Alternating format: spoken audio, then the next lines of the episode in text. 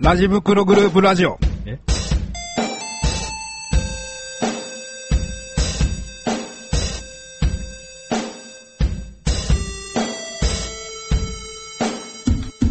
ラジ袋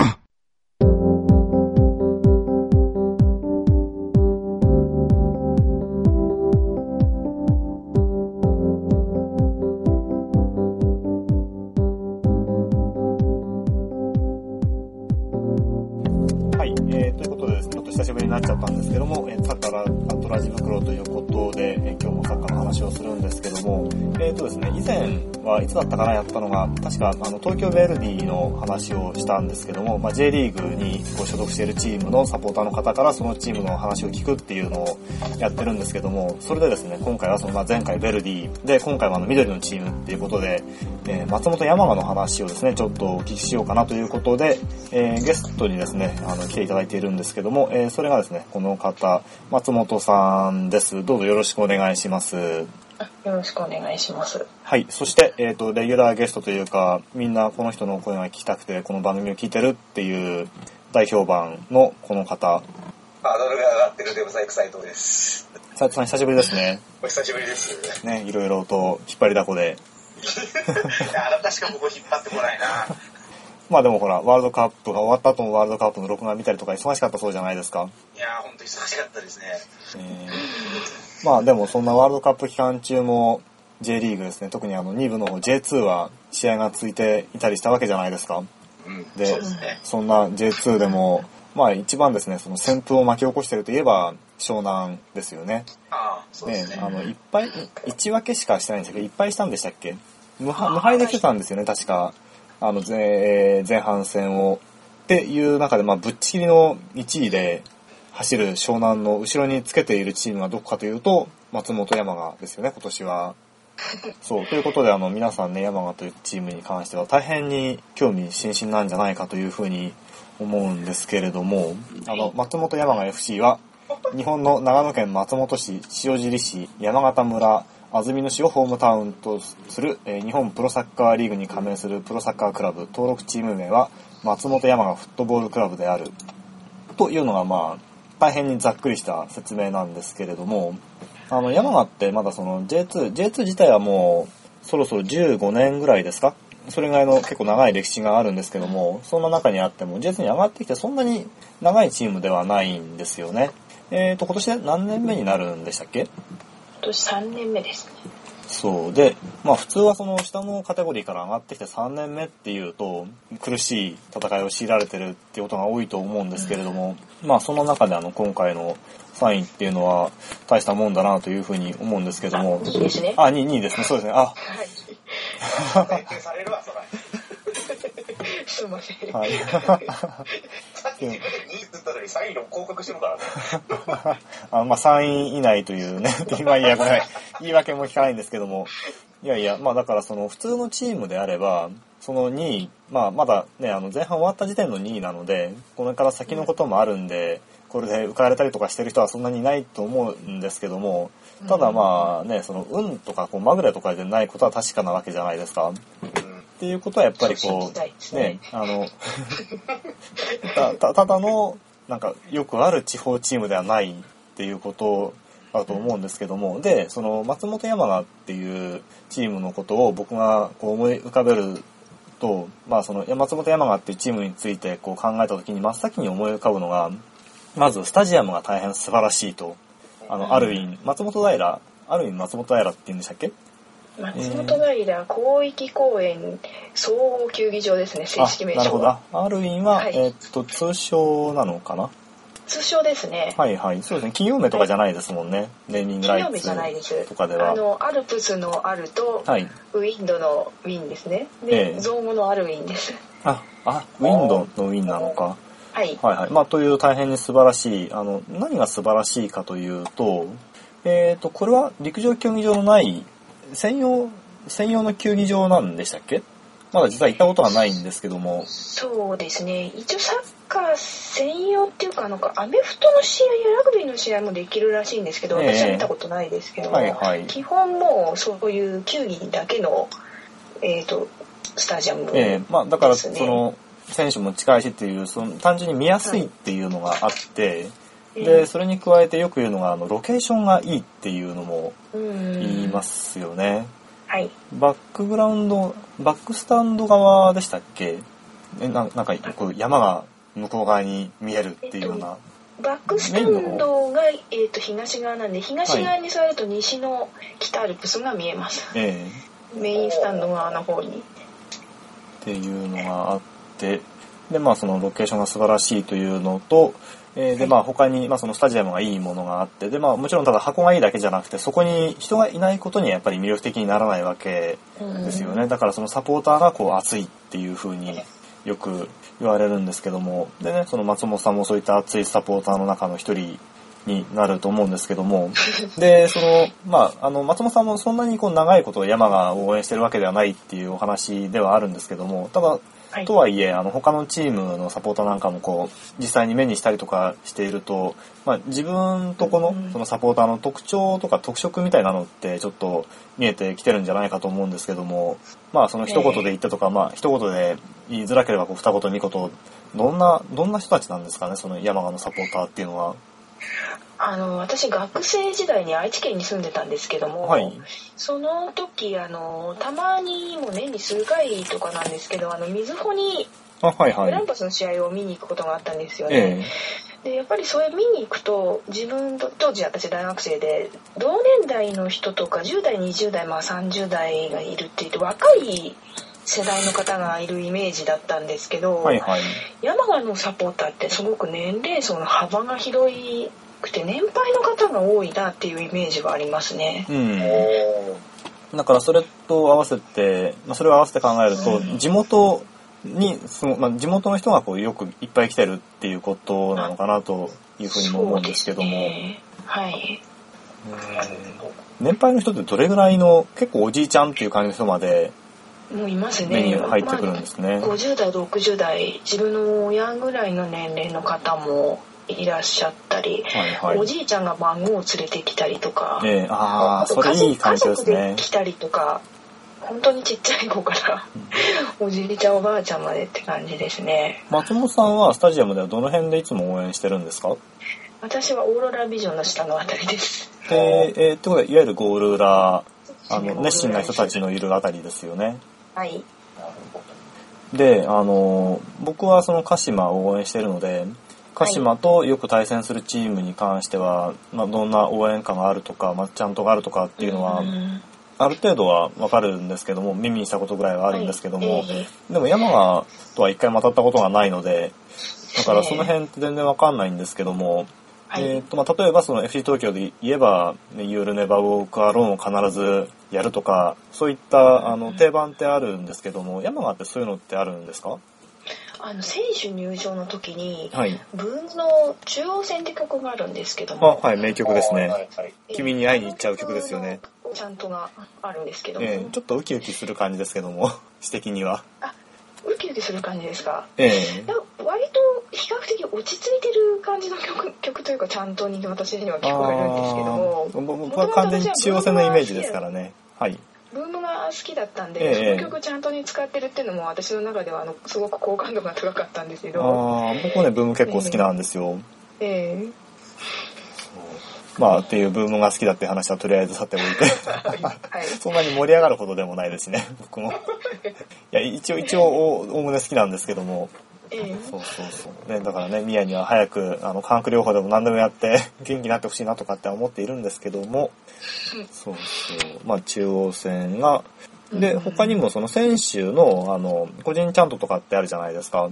はい。そういうのって元ネタって、例えばその歌詞まで言えば、あの、大体オリジナルで、あの、独特の茨城ヤンキーセンスとかがですね、発揮されてて独特だったりとかするんですけども、そういうのって、なんか、あの、この、こういった、えー洋楽から持ってくることが多いとか、そういうのってあるんですか？あなんかそのウルトラス松本って中心になって応援してる方があの新しい選手が入った時にちゃんと公募するんですようん。はいはい。で私が一番びっくりしたのがあのサビアのちゃんとがえ 実は演歌だったっていうことがすごく驚いて、えー、まあ、ブラジル人選手に演歌のちゃんとがっていうのは演。歌なんですよ。ええはいすごくさ最初は知らなくてあのはいはい歌いやすい曲だなと、曲というかちゃんとだなと思ったんですけどえも、実は演歌だったって聞いた時にその演歌を聴いてちゃんと作ろうっていうその思った人のそのなんていうんですかセンスああ、っていセンスか。そうですよね。かっこいいやつにしようとかまず思いますよね、普通は。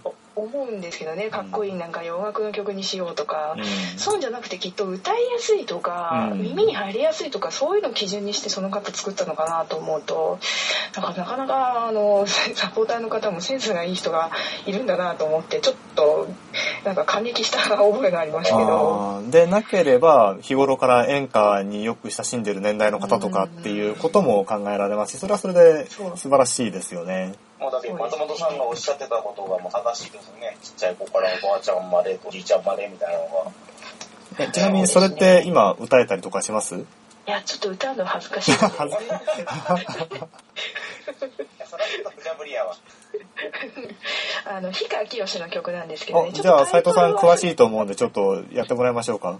ええ斉藤さん氷川きよし詳しくなかったでしたっけ？ずんどこ節ぐらい知らないけど。さすがにそれだったら一発でわかるから別の曲ですよね。えー、そうか。それはでも、なんかいいな。ちょっと真似して、真似してほしいぐらいの感じですね。で、まあそれで、まあそういった選手を、山賀って、えっ、と、あれ、松本さんってどれぐらいから応援してるんでしたっけ？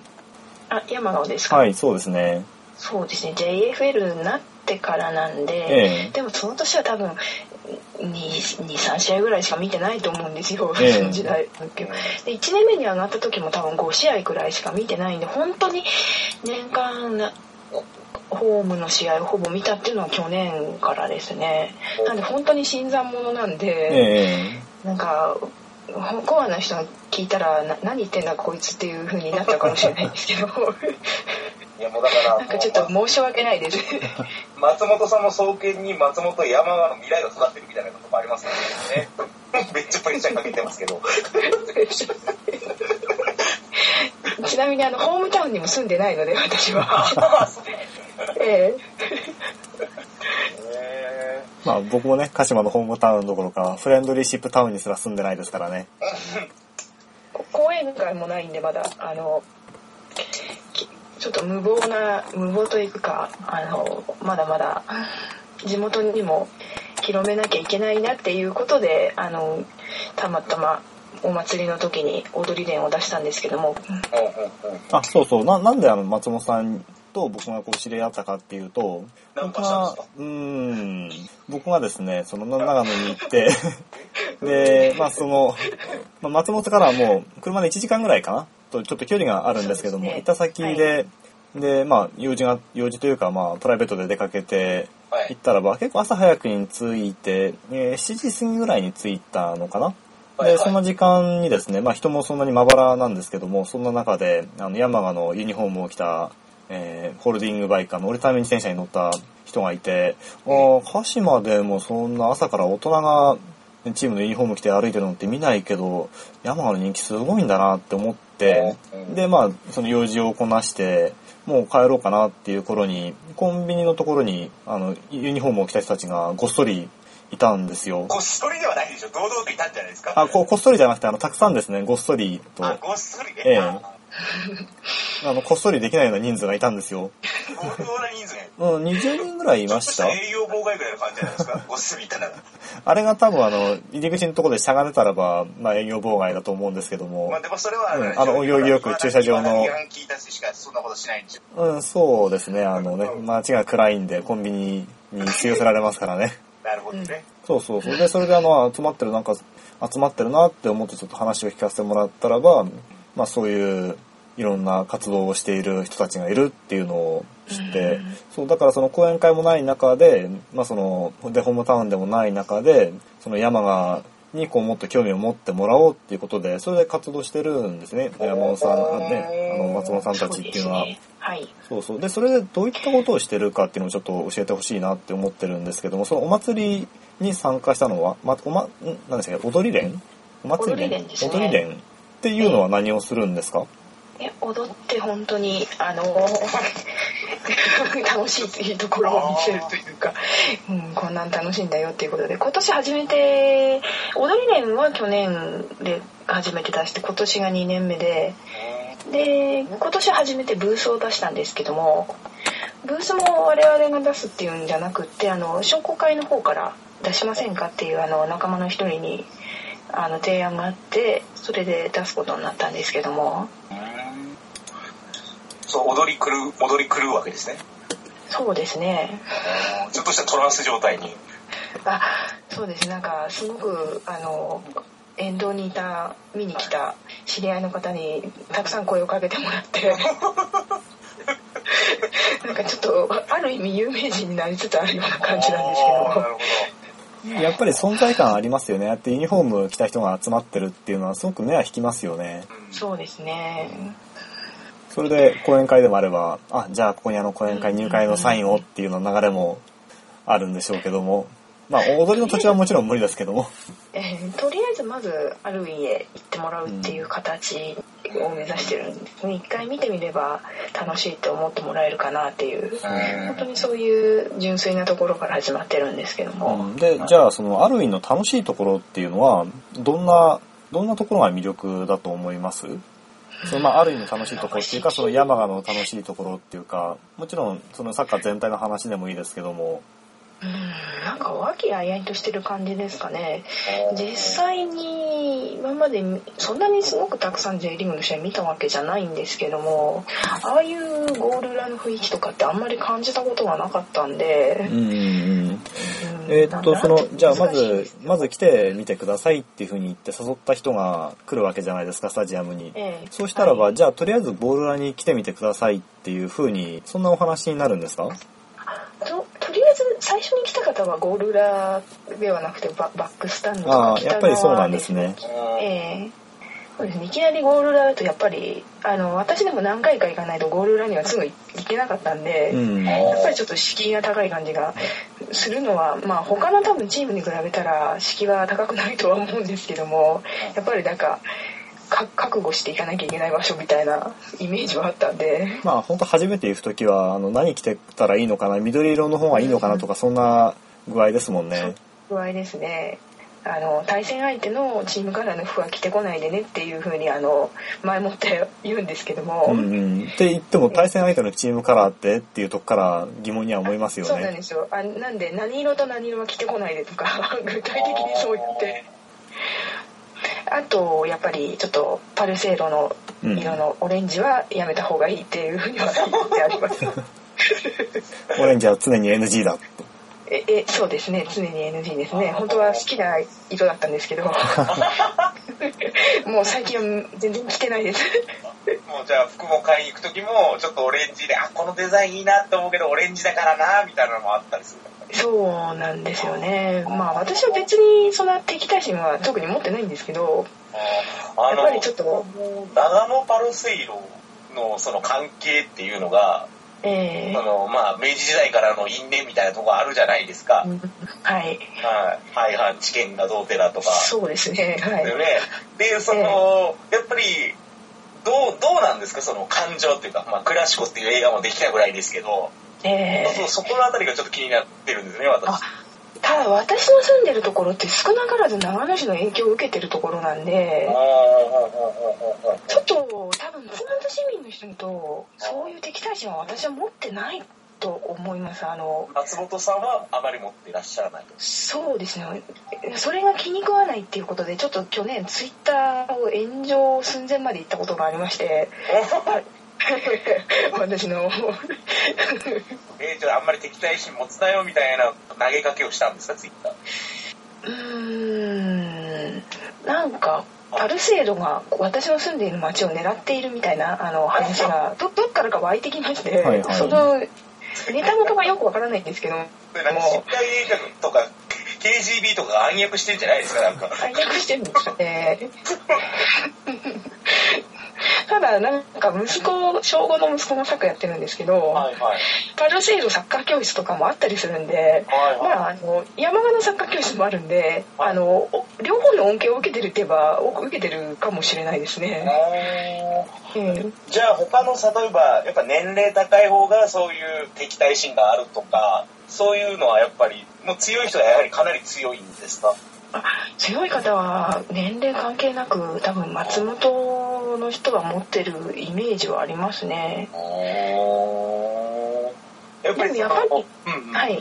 あどうぞどうぞええあのー松本市民でない方だとちょっと薄いのかもしれないですねそういうところは。ああやっぱりそうなんだでも私の住んでる町でもあのすごくあのパルセールに対して敵対心持ってる方がいますけども私自身はあんまりそういうのは薄いかもしれないですね。あうん。ーやっぱ炎上仕掛けただけあって。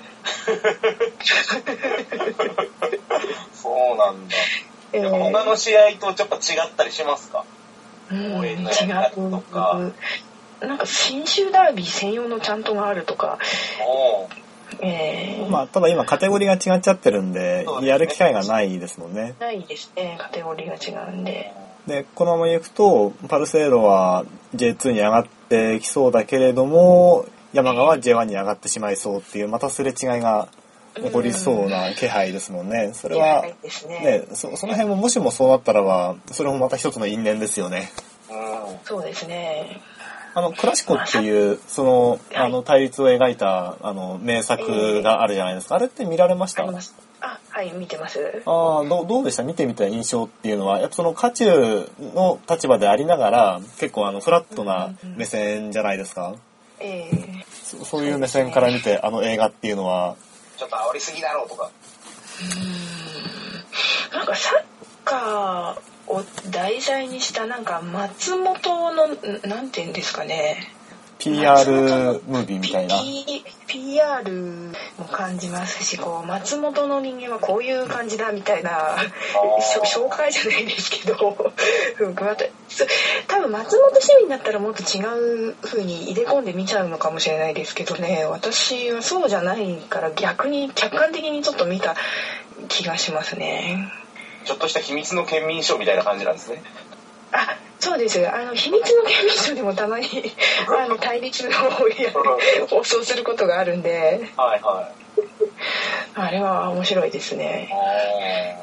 あでちゃんとその時のゲストは松本市民でも長野市民でのもない方を呼んでるっていうのがあの気を使ってるんだなっていうのが分かります。なるほど。なるほどなるほど。ええ。そうなんだ卵に寄っちゃいますからねやっぱり。そうですね。ああええ。よく同じ高校の出身の方が呼ばれてますけどもあの秘密の県民賞には。それはお名前は出しちゃダメなんでどなたなんでしょう？あの音羽さんです。ああはい。結婚されてた。そうです。あはい。離婚はしないですね。された。はい。はい。はあさんああじゃあ松本さんもお綺麗なんですねいやそれはどうですかねはい続けてひろしはい、はいはいはい。いや、そうですね。まあ、あの、山川っていうチームの思い入れというかなんかそういったお話をもうちょっと振ってみようかなと思うんですけども、えーっと、まあやっぱりその、まあチームっていうのがあって、で、まあそのチームっていうのを構成してるのは人ですよね。まあなので、えーじゃあちょっとポジションごとに、その山川らしい、あの、このポジションの選手といえばこの人みたいなのをちょっと聞いてみようかなと思うんですけども、もちろんあの現役でなくても構いません。はい。えーっと、これは選択肢があんまないところだと思うんですけど、ゴールキーパーといえば、山川のゴールキーパーといえば、村山選手ですはいじゃあ村山選手がどんな選手かは斉藤さんにちょっと補足してもらうとして、ちょっと待って待って待ってはい。ご存知ないんですか？あの村山選手を。あの？あの本当あのさはい。俺山賀サポーターにマジ嫌われるやめて たまには嫌われてみた方がいいですよ、人気者は。そんなことございませんよ、え、じゃあ、あの、専門家に聞いてみましょうか。お願いしますもう え、村山さんって僕もあの、ごめんなさい、全然知らないんですけれども、おい。え えもうずーっとその山賀のゴールを守り続けてるんですか？あではないんですよね。去年あのし負傷した選手の、まあ、ひ前ずっと控えだったんですけども、はいはいはい。正ゴールキーパーが怪我をして、ポジションを。ええ怪我をしてそれで急急遽っていうんですかね控えだった森山選手が守るようになったんですけどもええそれからあの定着して正ゴールキーパーに活躍してる選手です正ゴールキーパーって戻ってきたんですか？あ戻ってきてます今、ええ控えのキーパーああでもでいますそうすっかり序列が変わっちゃったんですね。そうですね村山選手はあのキーパーなのに去年あのシュートを決めたという たたまにいるけどなかなか見らんないですよね。なかなか見られないですええねそどういうシチュエーションだったんですかまさか流れの中からじゃないですよね。あのゴールキックでそのまま風に乗って、スーッおーあ、ありましたね。あんなのなかなか見れない見てよかったっていう話をあの、えい一緒に観戦してた方と 話したんですけども。あ、じゃあ生で見られたんですか？あはいそうです。あ、すごいいいな。ぁ 多分もう見られないねっていう話はしてたんですけども そういうものは。まあ10年に一遍でしょうからね、空いたことがあるっていうこと自体が。そうですね。大体そんなぐらいみたいですうね、ん。本当 J リーグ始まってからも数回いたっていう話なんでなるほど。じゃあ、それはもう完璧に山賀に関して、そのチンプレーというか、好プレーですね、どっちかというと。としてずっと語り継がれるレベルですよね。あのーサッカーを特集取り上げるのがあんまり好きでないサンデーモーニングでも放送したぐらいなんで、ええあえーーパレード。あっぱれもらったっけ？忘れちゃったんですけど、えーあの番組でも取り上げたんでかなり驚きましたそのレベルでないと取り上げないっていうのもちょっとどうかと思いますけどね。もうちょっと取り上げろよっていうのも。うん野球大好きおじさんしか出てこないんでちょっとあの番組は対象年齢層がちょっと高いのかなっていう気はしますよねそうで。すねはいはい、いや、これはね、村山選手、納得ですね。はい あっぱれみたいに言うな。それ言われると気恥ずかしいですよね。えーじゃあ、今度はあの、ディフェンダーですね。ディフェンダーのディフェンスのポジションの選手といえば、えあこれはい。あ私の好きな選手を挙げればいいんですかねどっちかというとその方がいいですね。まあ普通に言ったらば、やっぱり、まああの人ですよね。あの人まあ多分、あの、やっぱり松田直樹っていう名前が出てくることが多いのかなとは思う。でも、でも実質稼働してた期間っていうのは短いから、選手としてのインパクトっていうとだとそうでもないの、ない人も結構多いのかな。外の無関係な人の方がイメージ強いのかな。うん。そうですねなんか結構今私と仲良くなった人だと松田直樹はそその山田に来てから知ったとか、ねそういうイメージの方もいますし私はあの高校サッカーの時のイメージとかがあってでまあ私あのマリノスのファンだった方が、はいはいそのまま松田直樹が移籍したことで山賀のサポーターになったって方もいますえ。し、うん。ああ、すごいな。ちょっとそのそうおお温度差が若干あるのかな後から知った方ともともと好きであの移行してきた方とのちょっとお温度の差っていうとおかしいんですけどもいや入でもれ込み方が違うような気はしますね。やっぱりその代表で大活躍した選手っていうわけではないんで、だから全国区の人気っていう点においてはちょっと弱いというか、そこまでではないっていうのは、まあ、事実はありますよね。そうですね。私1個下なんですけどあの1個下なのかな松田直樹。彼は75年でしたっけ？年はバレちゃうんです ?6 よね年とかでしたっけ？いやいや、それは松本さんの問題だから。それとバレちゃうんですけどもなんかそそのイメージで同年代の人間っていう風に私は見てたようなところがあるかもしれないです。あの中田英寿とかに対してもですうねん。うーんそういう見方はしてたんですけどあの前の時代にすごく好きだったとかそういうのはちょっと私はないんで、うん。なかなかあの熱い方にはあの最近ちょっと前命日でしたけども、はいはい、そうですね。1週間ぐらい前ですかね。そうですね。8月あ4日ですね。あ、了解ですね。うん。まあでもやっぱり同じぐらいの年代の人方が亡くなるっていうのはやっぱりショショックはかなり私もあの時ありましたんで。うんまあ、それで8月に山川の話をしていただけるっていうのもなんか奇遇っていうかね、まあなんかああるんでしょうね、きっとね。っていうね、何でもかんでも、松野直樹に関連付けて話すなっていうような、そんな向きももちろんあると思うんですけども、うん、まあね。ええ、まあ、じゃあちょっと話を戻して、うん。松本さんの思う山賀のディフェンスの選手といえば、果たして、犬飼選手ですかね。犬飼智也選手で13番。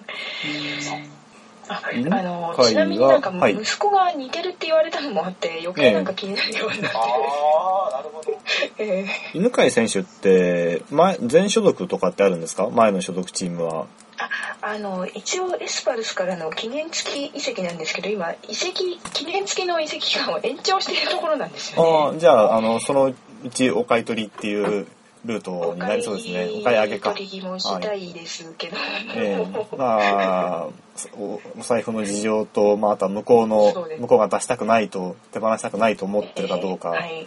はい。よはい。よ返せと言われたら返すしかないのかもしれないですね。ってことはまだ若い選手なんですか？若いですね今回あの手倉森さんにはい。選ばれるかと思って楽しみにしてたんですけども、ええ残念ながら選んでもいただけなかったので、まあ、山田二十歳以下なんですか？えっ、と彼21ですかね。あ、あんた22 21が来たらもか。そうかそうか。ええ。はいはい。えー。えーと、ポジションとしては、センターバックなのか、サイドバックなのか、サイドバックですね、ええ。はい。と、そこまでいけば右か左かはもう斉藤さんお分かりですよね。あー、勘でいきます。左。違う。はい。そうです。二択は当ててまったぜ。ということは、左利きか右利きかで言えば、それ、彼右あ、右なんですか？右でしたっけ？あ。俺に聞かせて。なんかまあ単純に左利きの選手少ないですからね、左利きの左サイドバックってなかなか少ないですよ、J リーグ中見たって。まあ、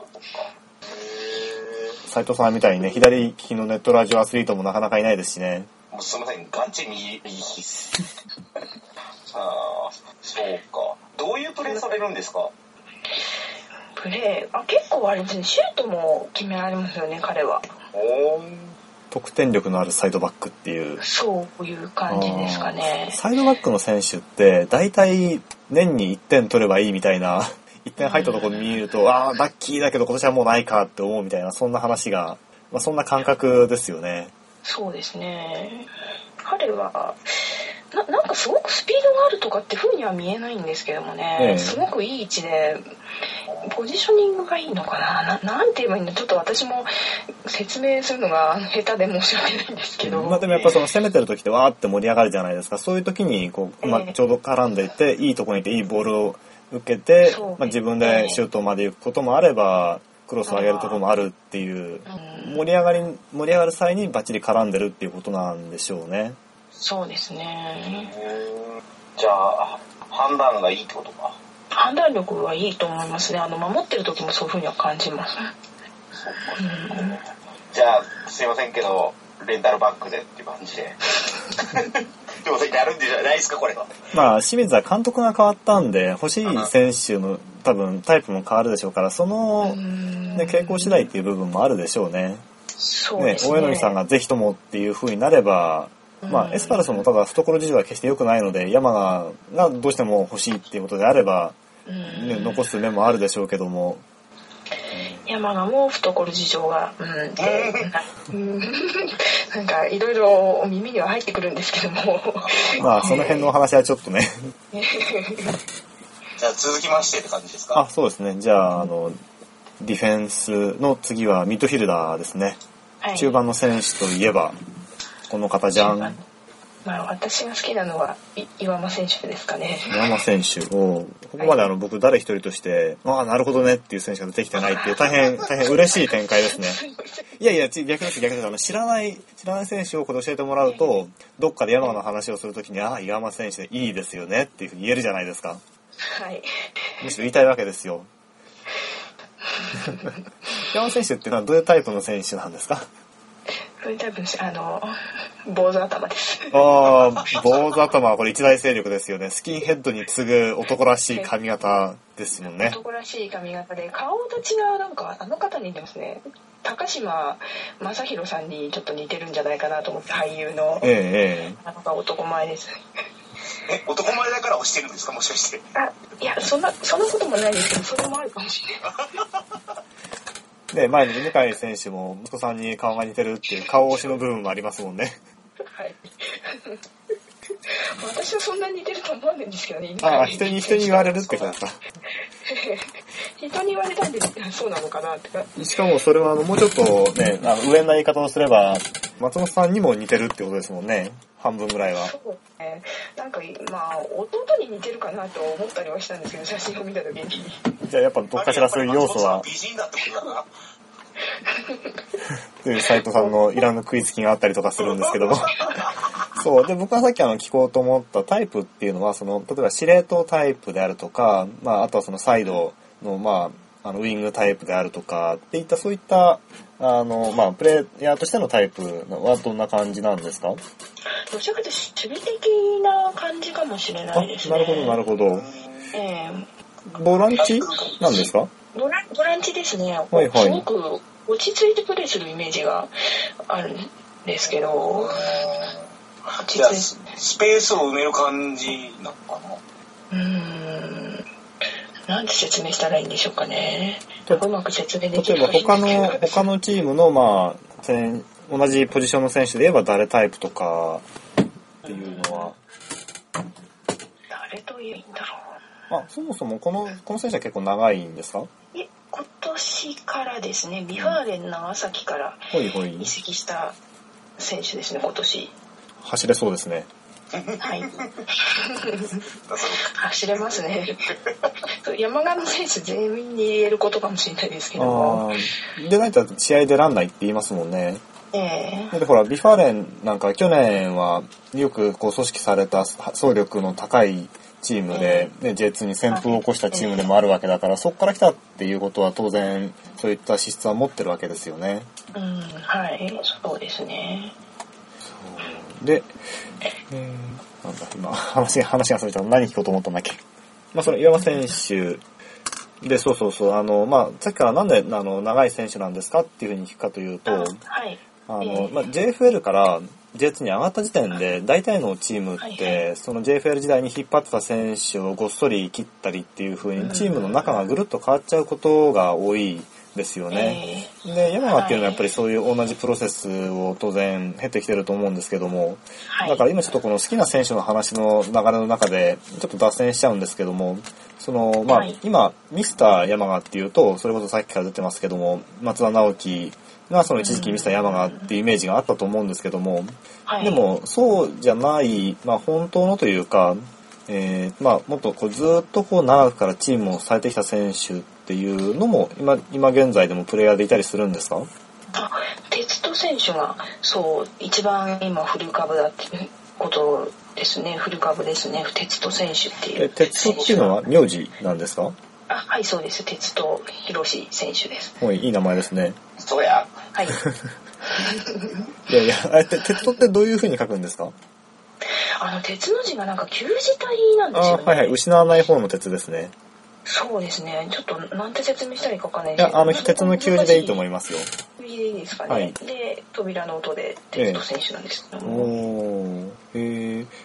初めて見る名字でそうですすね。私は最初からその選手が山鹿に来てからは見たこ見てないもんですから私も途中からええサポーターなんで、えー最初からその選手のこと知ってたわけじゃないんですけども一番子さんの選手だと聞聞いてますゴールキーパーだったりとかします？あディフェンダーですねなるほど、なるほど。はいへー。いや、これも本当知らないことばっかりですね。という不勉強を胸を張るみたいなことを言いましたけども。すいません私ももしかしたらこのポジションとか言ってたりするのもあの間違ってる可能性もあるんで 私自身がいえいえ、大丈夫です、大丈夫です。じゃあちょっと話を戻して、じゃああの、ね、山賀のフォワードといえば、この人というのは誰でしょうか？今現在といえばやっぱり船山選手ですよねああね、あの、前、日曜の試合では、あの、J2 ベストゴール大賞のノミネートもされてましたよね。そうですね。残念ながら日曜日の試合見に行ってないんですけど 私。どうですか。ななんか昔のサッカーゲームのシュートみたいだっていうコメントが出てちょっと笑ったんですけども、ああなるほど。ちょっと離れたとこからビョーンって打ってそれが隅っこに入るっていう。でもちょっとそのスカパーのあの解説の方が言ってたんですけれども、はいやっぱり打てるところで打てば、うん味方なり敵敵になりぶつかって入ることもあるかもしれないっていうふうにおっしゃってたんですよね。はいはい。だからそれってあの変な話ちょっと親が息子がサッカーしてるのもあって、えあそれって結構大事なことだなと思って打たなきゃ入らないなと思って、え。うん。なんかすごくその言葉に納得したんですけども。うんさ斉藤さんどうですか？今のその、とりあえず、とりあえず、とりあえず打っとけって言うとちょっとおかしいけども、どんどん、えあの、コマンドどんどん打とうぜっていう件に関して、例えばほら、ね、川崎フロンターレなんかは、どんどん打とうぜじゃなくて、ちゃんと崩してゴール前まで持ってって、しっかり点を決めましょうっていうのが一応基本スタンスじゃないですか。いや、だから、例えば僕日本代表中だから思うんですけど、はい。うん格上の選手に崩して、綺麗に崩してとか、まあ、やっぱ無理だからですね、相手を押し込むためにも打つっていう、あ相手に当たって入ってもいいし、みたいなのは、やっぱこう、なんだろうな、うん、あっても全然、一応かあるべきですね、特に格上に対しては、と思いましたけどね、ワールドカップ見てて。うん。とっても悲しい喋りになってしまったけど、今俺は。確かに華麗に決められれば一番かっこいいですし面白いとは思うんですけどもなかなかサッカーって思ったようにいいかないことのが多分多いスポーツだと思うんで、ええ。まあ、ちょっと私少年サッカーをよく見てるんでそういうふうに思っちゃうのかもしれないですね。まあでも本当に前半シュート1本とかそんな試合って見てて辛いですよね。今、その、えーっと、山川監督は、あの、男前こと反町監督はい、で、え今3年目でしたっけ ?2 年目でしたっけ？そう3年目ですね。おー。で、もう、つまり、ソリさんのチームとして完成しつつあるはい。中ですけども、まあええ。その魅力って感じます？その、例えば、船山選手が、まあ、そのシュート意識高く持ってるとか、あとはさっきも、ね、犬飼選手がいいところにいて、バッチリ上がっていくっていうような、その、なんかこううん。見てって、で、その、スタジアムに、まあ、来てみてくださいっていうからには、来てみて、ね、応援の雰囲気が良くても、試合がつまんなかったら、元も子もないっていう話じゃないですか。ええで、来てくださいって言えるってことは、やっぱそれなり以上に、来た人に楽しいなって思ってもらえるようなサッカーができることが多いのかなって思うんですけども、そうなら羨ましいなって思うんですけども、きっともしかしてあの綺麗なサッカーを求めてる人には物足りないのかもしれないですけどもそのななんていうんですかねゴールに対する気持ちっていうんですかね、うん。あそれ大事ですね。サッカーに対する気持ちみたいなそういうものを見たいっていうのであれば、山賀の試合をぜひ見てもらいたいなと思いますね。本当にあの綺麗なサッカーで上手いサッカーが見たいっていうのであればもう別にバルセロナの サッカーをスカパかなんかで見てもらえばいいわけで。いや、本当ですね。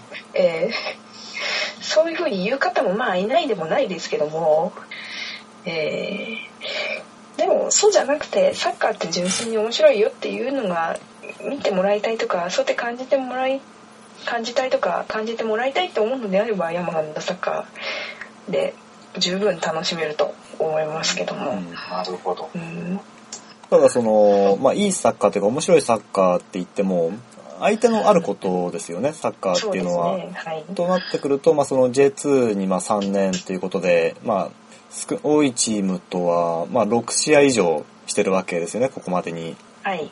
となると、やっぱその得意なチームだったりとか、うん苦手なチームだったりっていうのがあると思うんですけども、えどっーちから、まあじゃあいいいい方からいきましょうかね。得意な、あの、お得意様？このチームは、まあ、アウェーでもホームでも、どうぞどうぞ何試合でもやりましょうみたいな、そういうチームっていうのは、山から見たお得意様チームっていうのはあるんですか？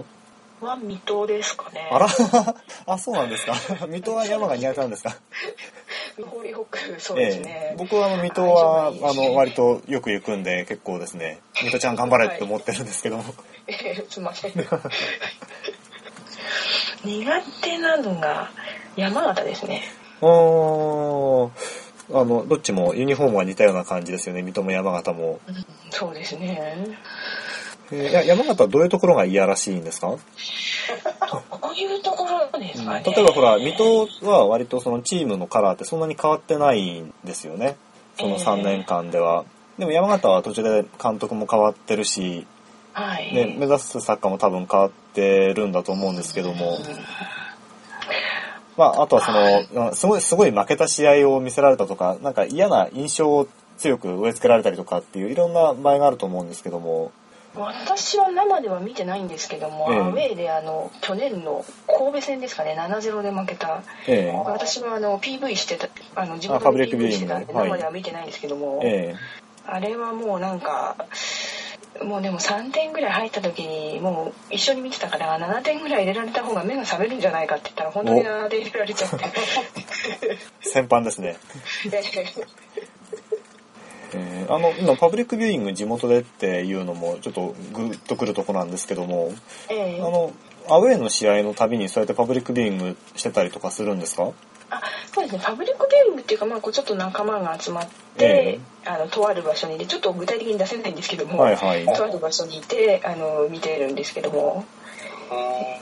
いや、なんかいいですよね。その、まあ、例えば、そういう有志のものじゃなくても、まあ、有志になるのか、あの、パえー公式なものじゃなければ有志のものになるんでしょうけども、ね、どっかお店に行けば、飲み屋さんに行けば、山川の試合がやってるとか、っていうのが自然にあるといいですよね。あの、うちにですね、松本市内な、松本市内だと結構かなりあるみたいなんでそういうところが、私もちょっと用事があって松本に行った時にあの時間調整でそういうところで見たことありますけどあのサポーターの方と。ええ。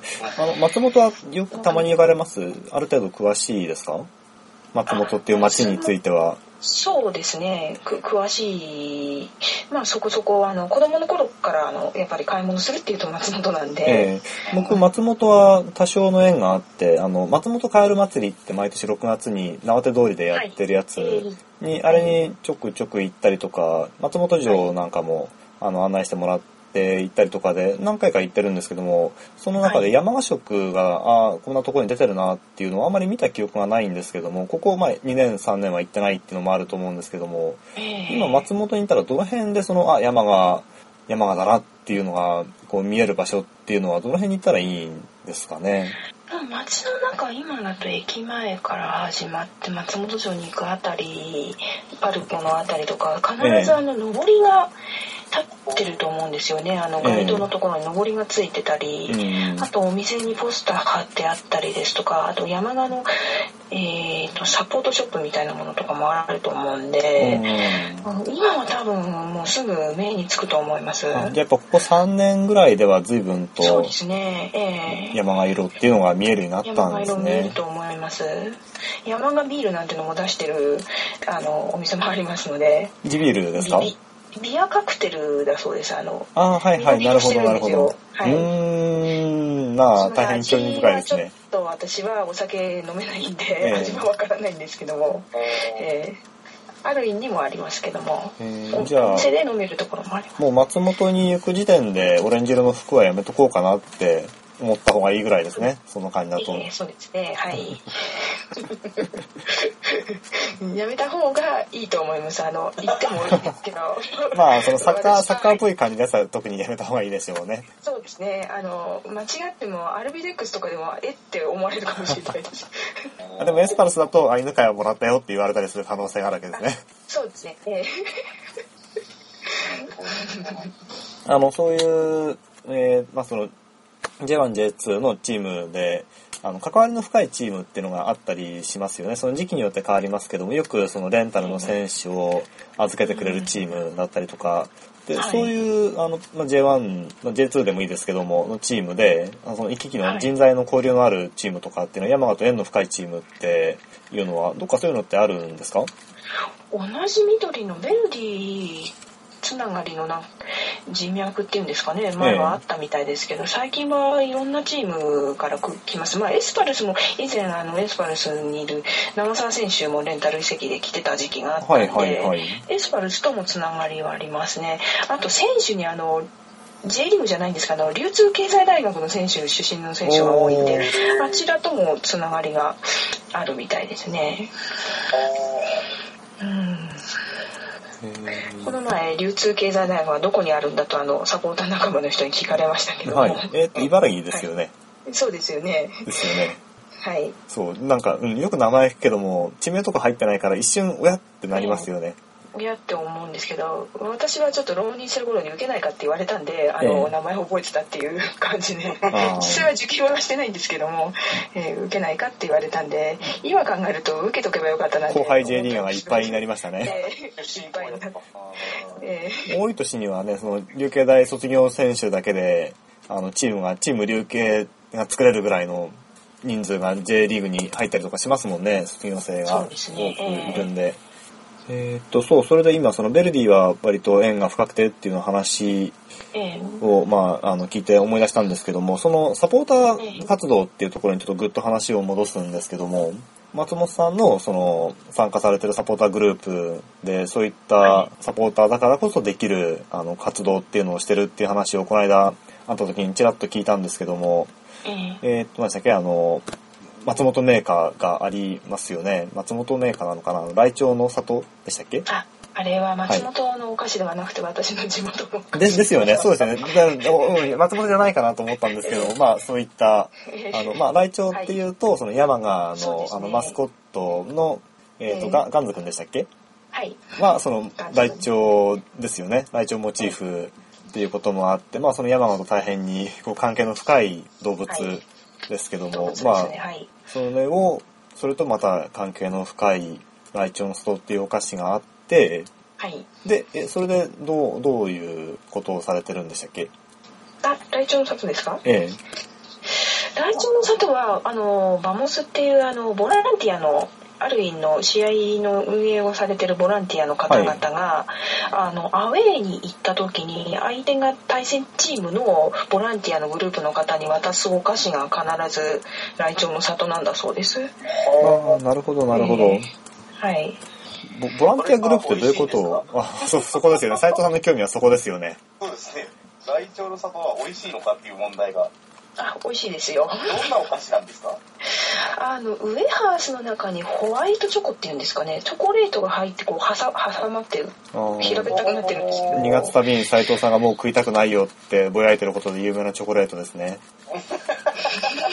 そのキャラクター付け何なんですかこの昭和的な。ステレオタイプですよね。昭和的なお菓子といえばお菓子ですね今風なお菓子じゃないですけどあんまりこう好き嫌いがないのかなって感じもしますあのお菓子はああ、なるほど。そうですよね。美味しくないお菓子渡されてもね、好き嫌いがあるようなお菓子渡されても。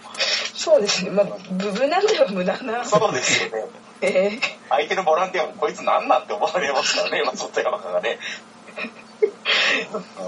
今ちょっと調べてみたら、あれですね、ビックリマンチョコみたいな。ああ、説明上手ですね。拍手喝采ですね。25個入りで1296円で、ってことは1個いくらですか？えー計算して買って みたいな感じですね。でも、あの、楽天ではですね、はい星5をいただいております。楽天で何個満点でしたっけ？星5ですね。5点満点ですか？これ5すごいですねつまり最高ってことですね。はい、これは相手方サポもう J1 に早く上がってほしいって思ってくるサポがたくさんいるかもしれませんね、これでね。まあ、山が、山がと直接関係ないんですけども、その地元のメーカーがそうやってこう、胸を張って出せるようなメーカーがあるっていうのはちょっと羨ましいですよね。例えば浜松の人なんかが来るときには、もう食べ飽きたよって思ってても、必ず、ね、うなぎパイ持ってくるじゃないですか。ね。はで、いやっぱ、あの、まあ、甲府には限らないけども、山梨から来る方っていうのは、信玄資源持ちですね。を持ってくることってやっぱ多いですし、まあ、そういったす、はい。もう間違いのない定番アイテムが地元にあるっていうのは僕羨ましいですね。ちなみに、あの、佐世保は何かそういったものってあるんですか？あ、あの、斉藤さんといえば佐世あはい保佐世保の、佐世保といえば斉藤さん、斉藤さんといえば佐世保っていうぐらい、あんたの中ではな。そうですね。他に佐世保の知り合いが少ないもんで。そうですね。そうですね。やっぱ、あれ、あれじゃないですか。あ、で名前が出てこない。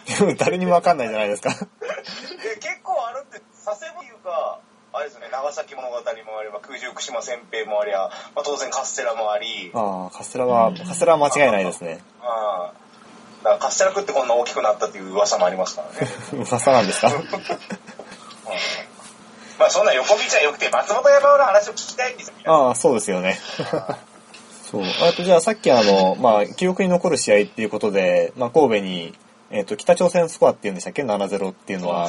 で、やられたっていう話が、か観光スコアでしたっけ ?7-0 は。高スコアです。うん、そっかそっか。これね、サッカー検定とかに多分出てきますよね。何ゼロは何スコアっていうのが出て。こないな出てこないかなそうかなまあ、あの、そういうわけで、えーその山賀のこう試合で、こう記憶に残ってるものっていうのをちょっと出てくるものがあれば教えてもらいたいなって思うんですけども、例えばその、自分が見に行って、まあ一番こう面白いなって思ったのとかでもいいし、悔しかった試合でもいいですし、こう山賀って言えば、この試合を思い浮かべるかなっていうのは、なんかそういうのってあります？いやまあ私言えばこの試合あ、ええ。去年のリーグ戦じゃなくて天皇杯の2回戦のああ、山賀といえば天皇杯ですよね。はい。ねザスパクサツ群馬ともうシーソーゲームでえ。もう結局延長後半まで行って決着がついたんですけども本当にシーソーゲームででもまあなおかつあのサポーターがやっぱり天皇杯って言うと半分ぐらいしか来ないんですよね5000人ぐらいしかいつも1万超えてるんですけども あの、鹿島、鹿島天皇杯で2000人とかしかいないこともあるのにすごいですね。そうですかなんかあの時のこう選手はい。の気持ちっていうんですかね。なんかやっぱり天皇杯なんでいつも出てない選手が出たりとか、はいはい。あの若手の選手が出たりとかすごくもうんななんていうのサッカーに対する情熱っていうとなんか変な言い方ですけど、うん。すごい気持ちを感じましたしこうサポーターも少ないながらももう何としてでも勝ってもらおうってやっぱり群馬のこと苦手意識があったもんですかあらーなかなか勝てなくて。はいはい。あの時の試合は私はすごく心に残ってるんです。残念ながらあの放送してない試合なもんだから中継がなかった試合なんで、はいはい。あのちょっと映像で見ることができないのがすごく今でも悲しいですねあれは。なんかどっかで残ってればえ DVD かなんかに落として残しておきたいんですけども。でも放送そのものがないんでは難しいですよね。そうですね。あれえーっと、地元のテレビ局っていうのは長野ってあるんでしたっけ、あありますけどもその試合は放送してないんですね。あえー全然どこも放送してな中継がない試合だったんですよ。ー天皇杯はもうちょっと J リーグっていうか日本サッカー協会真面目にやれっていうとこありますよね。そうですね。あの J1 チームでもやっぱりなかなかね人が結構いると思いますあのシーソーゲームの試合を。え、何対何だったんですか？3対2で確かだと思いますスコアが取りつ取られつみたいな。まあそうですそれをシーソーゲームって言うんですよ。えー。ありがとうございます。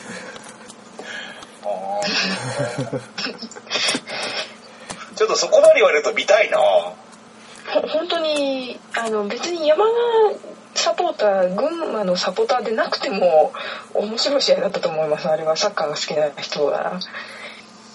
残念ながら私ももう一回あの 見たいんですけども見ることができないという。YouTube にダイジェストだけ転がってるみたいですね。あ、本当に？えー、そうですね。あのゴールシーンだけですかね。本当のダイジェストか。えー。ね、やっぱりその、今、あの、大体の試合が、リーグ戦に関して言えばスカパーで見ることができるわけで、うん。で、あるがゆえに、テレビで見られるからいいやっていう風に、現場に行かないっていう選択肢が、まあ、選ばれやすくなってるうん。んですよね。で、じゃあ今ね、松本さんがおっしゃってたみたいに、行かないと見られないと、行かなかったからもう見れることができないっていうような試合があると、やっぱ行けないものとしては、ああ、もう中継なんでないんだよってなるけども、でもその現場に行こうっていう気持ちが生まれるから、もうちょっとそういう放送がないっていうのがあってもいいのかななんていうふうにも僕は思ったりするんですけども、どう、どうでしょうね、そういう考え方って。あでもそれはあるかもしれないですあの、まあ、J リーグに限らずあの高校サッカーとかあともっとカテゴリーが下の試合とかもうん。放送しないからこそっていうのはた確かにいた人間にしか分かんないっていうとおかしいですけど、うんそういうのはなんとなく分かる気がしますね。うんやっぱりちょっと億劫になる瞬間ってありますもんね。ありますね。私もちょっと子供がやっぱりはい雨降りの試合とかこの前の台風来たような試合だと子供が行きたがらないんで、うん行くのを断念するってことたたまにありますけども、うん、うん斉藤さんはいかがですか？今の件に関して。今の件に関してですか？はい。そうですね。やっぱり、娯楽っていっぱい多様性って言い方するとなんかちょっとカッコつけてる感じになるけど、いや、かっこいいからいいですよ。いやー、カステラでこんなに太ってるのに、はいいんですけど、あの、うーん、それをサッカーに、を選ぶっていうことになると、やっぱこう、理解、あ、ヒロシが言ったようにですよ。はい。あ、私、ひろしでございます。どうもどうも。こんにこんばんは。あの、ヒロシが言ったように、うん、さ、うん、テレビで見れないから行くっていうのは間違いじゃないのかなと思いますけどね。やっぱテレビで見見れちゃうと、僕なんてもう本当ちょっと結構行かないと見れないですからね、スタジアムまで。やっぱり。うん。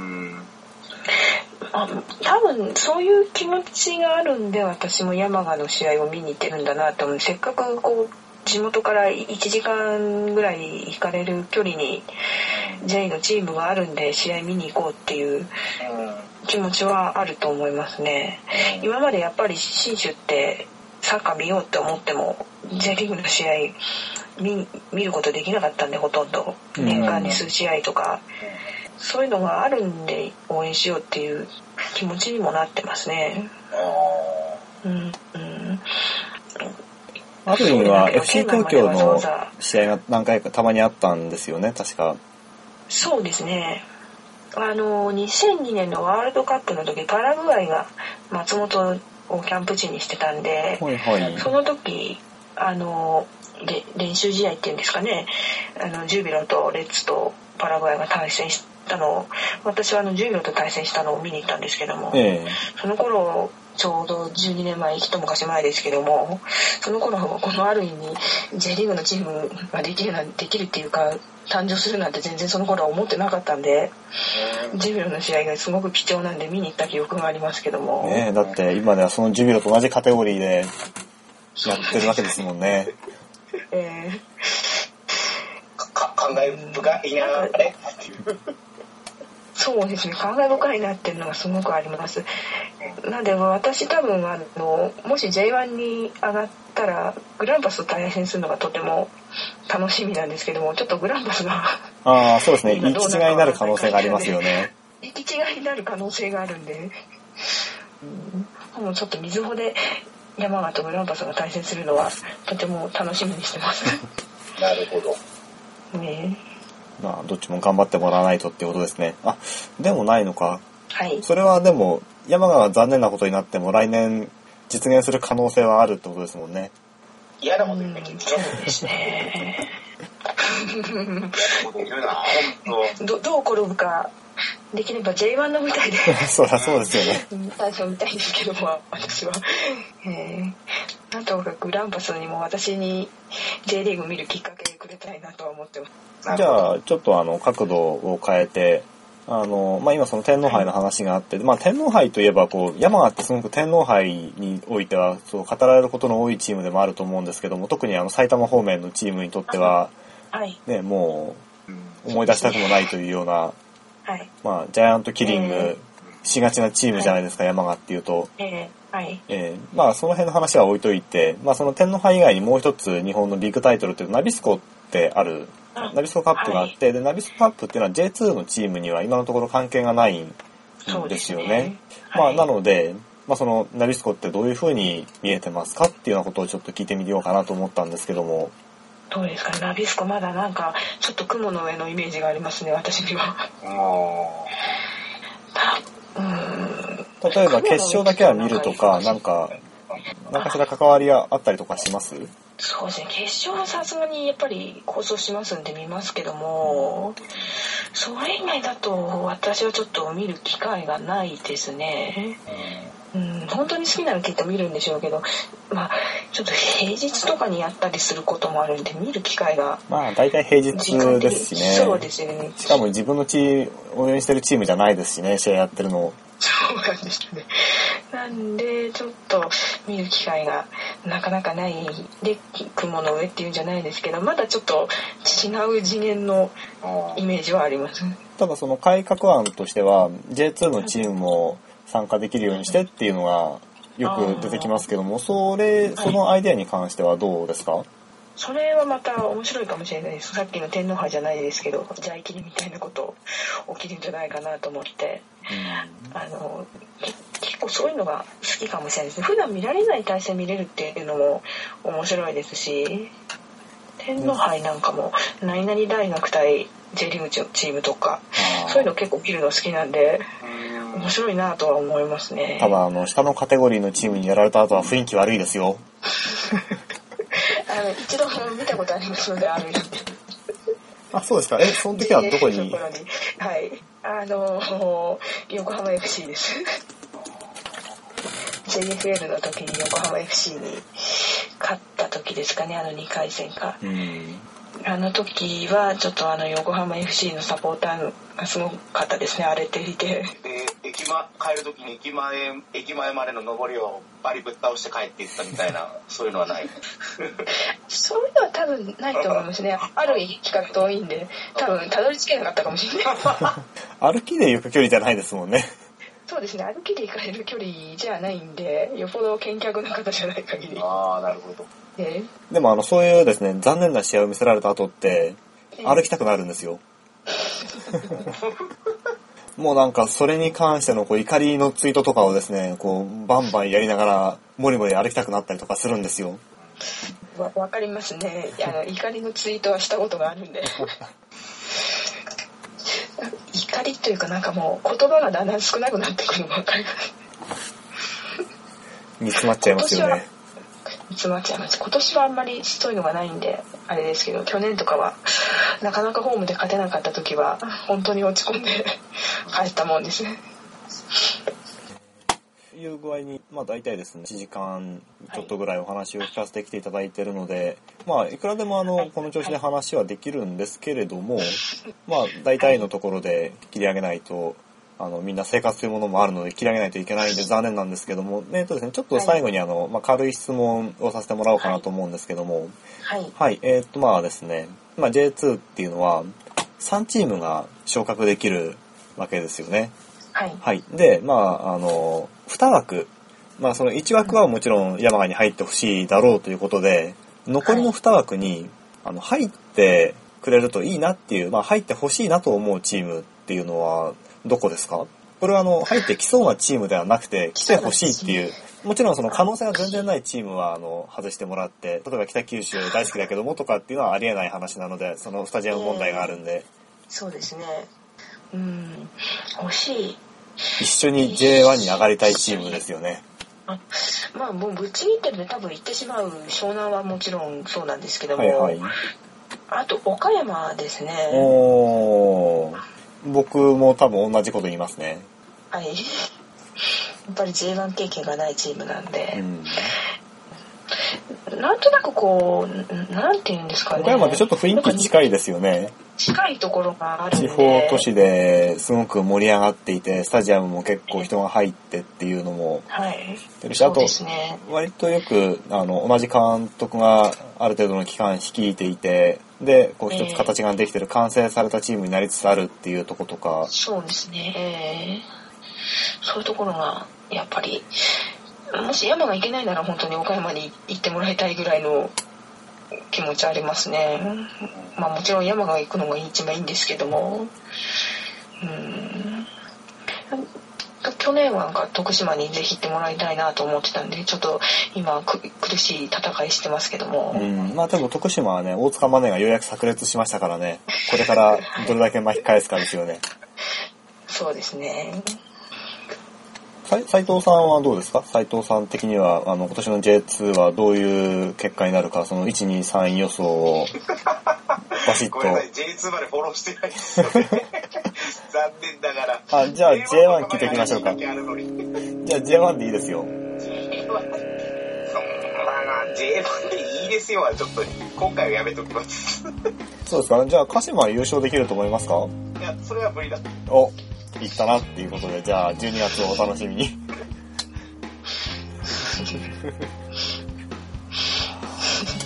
と、まあ最後の方はちょっとね、あの、変な質問になってしまいましたけども、じゃあ今日はこんな感じで、はい、すいません、なんかうまく言えないこともあったんですけど。あ、いえいえ、とんでもないです。あの、僕らもですね、ちょっと、もっとですね、あの、いろいろ答えやすいような準備とかができてればよかったんですけども、やや泥縄になってしまったんですけども、いやーだってもう、この回してる本人、ひろしさんがもうはい始まる30分前からラーメン食い行ってますからね、外に。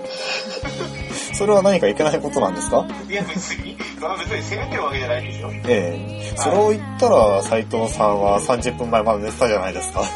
まあそれは、我々にも生活がありますからね。我々の、我って誰ですかっていう話ですよ。まあまあまあまあまあ。ね、まあそういうですね、あの、こう日常の中に、えー非日常のサッカーっていうものがあるとすごく楽しんで、あの、特に応援するチームもないなっていう人は、山賀っていうですね、魅力的なチームがあるんで、今スカパーで遠くの人でも試合が見られるんで、山賀を応援してみるのが、今回はそれがおすすめですよね、斉藤さん。おっしゃる通り。はい。ということで、お届けしてまいりましたのは、僕、ひろしと、手武崎斎藤と、私ですか山田で